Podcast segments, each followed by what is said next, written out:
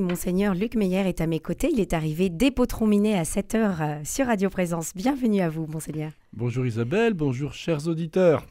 Voilà un an que vous êtes installé comme évêque de Rodez et Vabre, une année riche en rencontres puisque vous avez réalisé vos visites pastorales dans les 36 paroisses du diocèse. Vous les avez toutes faites, vous y êtes allé, vous êtes allé partout.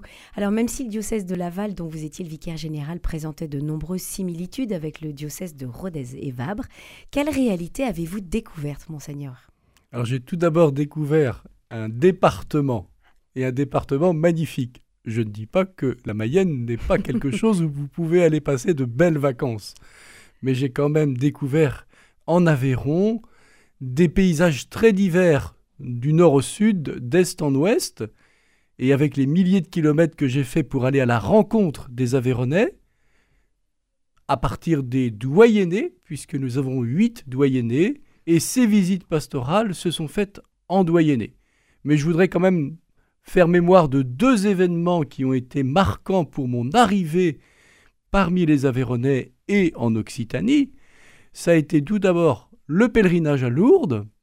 Nous n'étions que 950 l'année dernière, mais nous étions 200 de plus cette année, ce qui faisait beaucoup d'Aveyronais au kilomètre carré, beaucoup plus que dans le département lui-même. Et puis la deuxième chose, ça a été mon ordination et ce que j'ai beaucoup apprécié à cette ordination, que ça a été vécu comme une fête diocésaine, moins centrée sur la personnalité de l'évêque que sur le fait que c'était l'Église du Seigneur qui accueillait un pasteur. Ça aurait pu être un autre que moi, et je suis sûr que ça aurait été la même fête. Donc bravo aux Aveyronais pour leur sens de l'Église. Alors, sens de l'Église et sens de l'accueil, qu'est-ce que vous avez découvert euh, à travers toutes ces, toutes ces visites pastorales? Alors, j'ai découvert des visages d'abord, mmh. parce que un évêque est d'abord quelqu'un qui rencontre des personnes et qui a le souci de l'accompagnement des personnes. Bien sûr, il y a des choses à organiser, des choses à prévoir, des choses à anticiper. Mais il me semble que dans mon ministère, ce qui a nourri cette première année, ça a été des visages très diversifiés. Alors j'ai pu participer bien sûr pendant l'année à un certain nombre d'activités des paroisses. Alors ça peut être des, des messes en semaine avec 30 euh, personnes ou des messes avec 600 euh, personnes euh, pendant une fête paroissiale. Ça peut être la pastorale des jeunes. Alors j'ai pu participer bien sûr, surtout cet été, au PLVTT, aux Journées mondiales de la jeunesse, à l'école de prière, au pèlerinage à Lourdes avec les jeunes Aveyronais de l'hospitalité. Donc il y a tout ça. Et puis il y a aussi bah, très très concrètement euh, des rencontres avec des, équipes de catéchistes, euh, avec le CADA, euh, avec des personnes qui accueillent des migrants, avec des personnes qui s'occupent des, jeunes ou qui visitent les personnes dans les EHPAD. Mmh. Donc c'est ce qui a fait une sorte de kaléidoscope où nous avons dans le cœur, eh bien, mille et mille choses qui remontent dans notre prière le matin ou le soir. Et ça, c'est très nourrissant. Et outre ces visages, il y a certainement des discussions que vous avez eues avec toutes ces personnes que vous avez, euh, que vous avez croisées, avec qui vous avez échangé pendant toute cette année. Qu'est-ce qui, remonte de ces discussions, de ces échanges? Il faut savoir que l'Aveyron est un département rural, mais tout le monde le sait. Oui. C'est un département rural dans lequel l'agglomération ruténoise représente peut-être 16-17% de la population ce qui veut dire que la population est quand même bien répartie sur l'ensemble de ce territoire de 8735 km. Ce qui fait que un des enjeux pour nous, eh bien, c'est la proximité, y compris avec les personnes qui sont les plus éloignées. Éloignées parce qu'elles connaissent peut-être peu l'Église ou que la connaissons peu, mais éloignées aussi dans les distances. Mm. Alors, en Aveyron, les paysages sont beaux, mais on compte pas en kilomètres, on compte en temps. oui.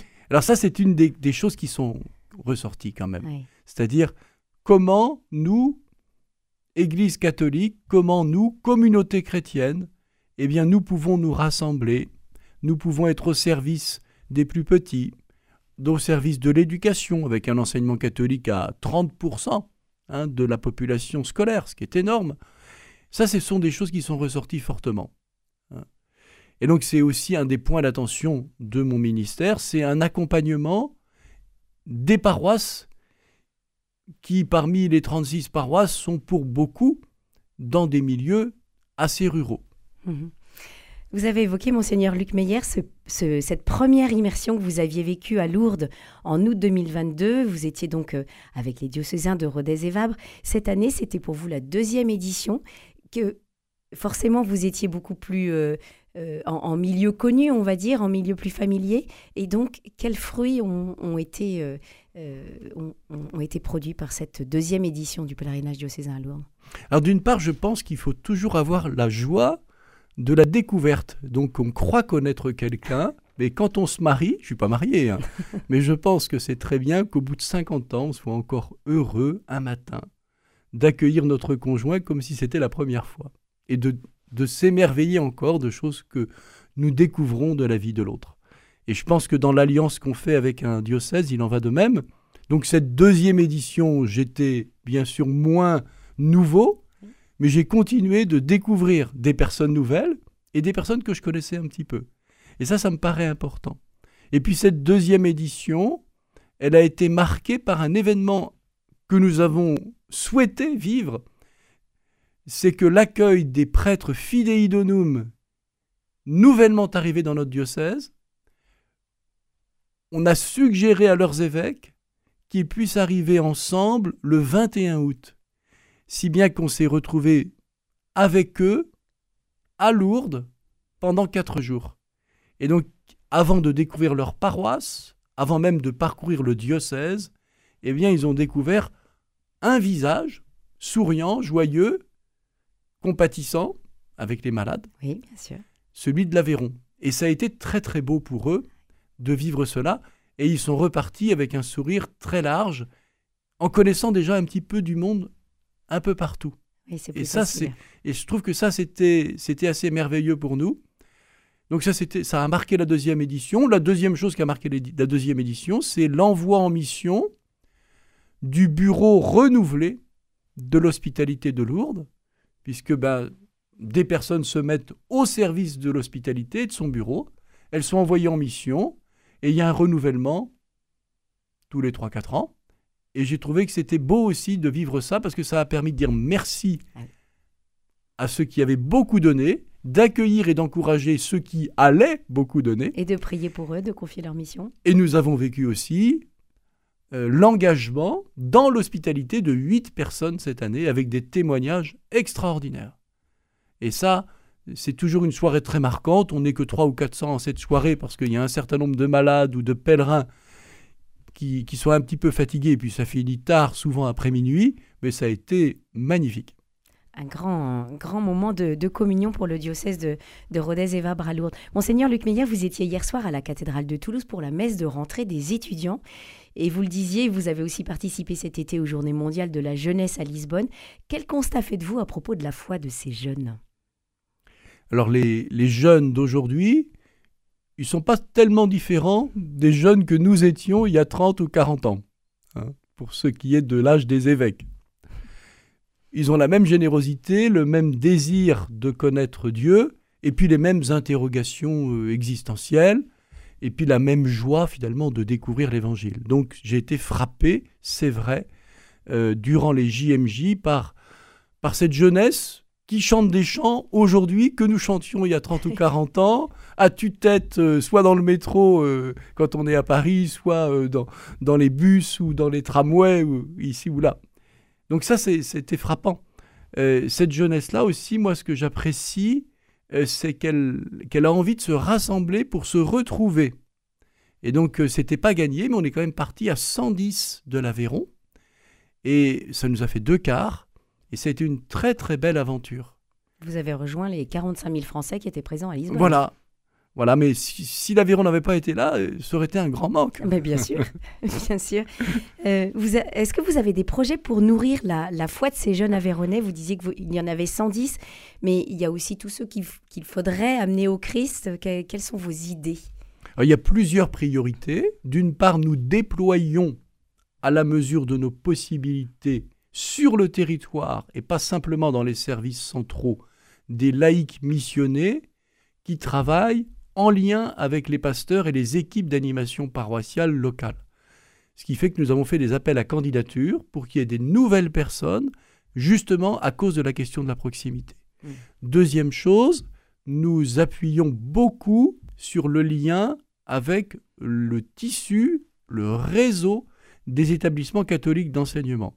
C'est une spécificité de notre diocèse, mais c'est important parce que l'enseignement catholique constitue une surface de contact très importante avec la jeunesse, avec les familles. Et on peut dire qu'en Aveyron, les relations avec l'enseignement public, les relations avec les communes, avec le rectorat, avec le département, ça se passe bien. Ah, Donc oui, c'est quand même une bonne chose. Mm. Bien sûr, il y a toujours un endroit où il y a quelque chose, un point de veillance, où il faut s'expliquer. Mais grosso modo, on peut dire quand même que l'enseignement catholique a sa place au soleil dans le département et que dans le diocèse, eh bien, il y a un- tout un effort qui se fait actuellement pour qu'on puisse rejoindre les jeunes et leur proposer un sens à leur vie en lien avec l'acte d'édu- d'éducation et d'enseignement par le biais de l'enseignement catholique. Donc je, je salue aussi le travail des enseignants, des cadres éducatifs et des chefs d'établissement. Bravo à eux.